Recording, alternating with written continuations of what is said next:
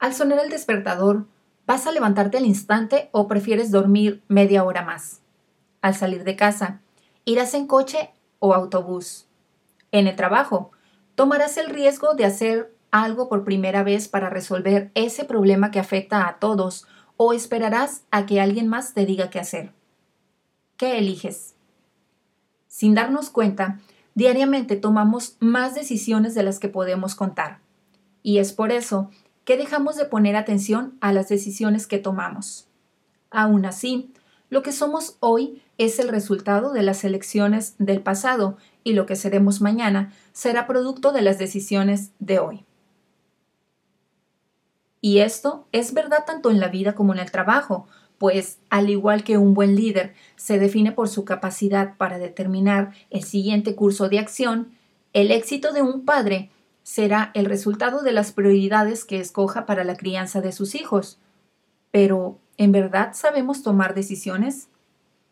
Esto es más común de lo que pueda parecer, porque aunque realizamos miles de lecciones a diario, muy pocos de nosotros sabemos tomar buenas decisiones.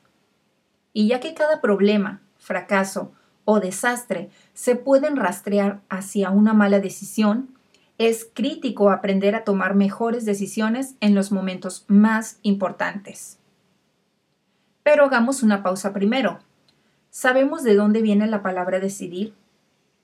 Decisión y decidir vienen de la palabra en latín decaere, que significa cortar por lo que podríamos concluir que decidir mejor implica cortar y eliminar opciones. ¿Qué usamos para cortar? ¿Unas tijeras? Pues así es como debemos visualizarlo. Unas tijeras donde una hoja es nuestra mente y la otra el entorno. Durante mucho tiempo se nos dijo que las decisiones que tomamos dependían de nuestra personalidad. Somos lógicos o intuitivos.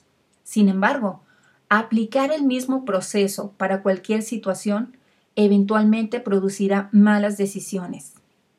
En cambio, lo que debemos hacer es ejercitarnos para adaptar o combinar ambos enfoques según el entorno del momento. La más simple verdad acerca de las buenas decisiones es que debemos aprender a usar todo nuestro cerebro para las decisiones más importantes, es decir, tanto la intuición y las emociones como la lógica y la razón. Conseguir esto demanda que conozcamos cómo funciona la mente.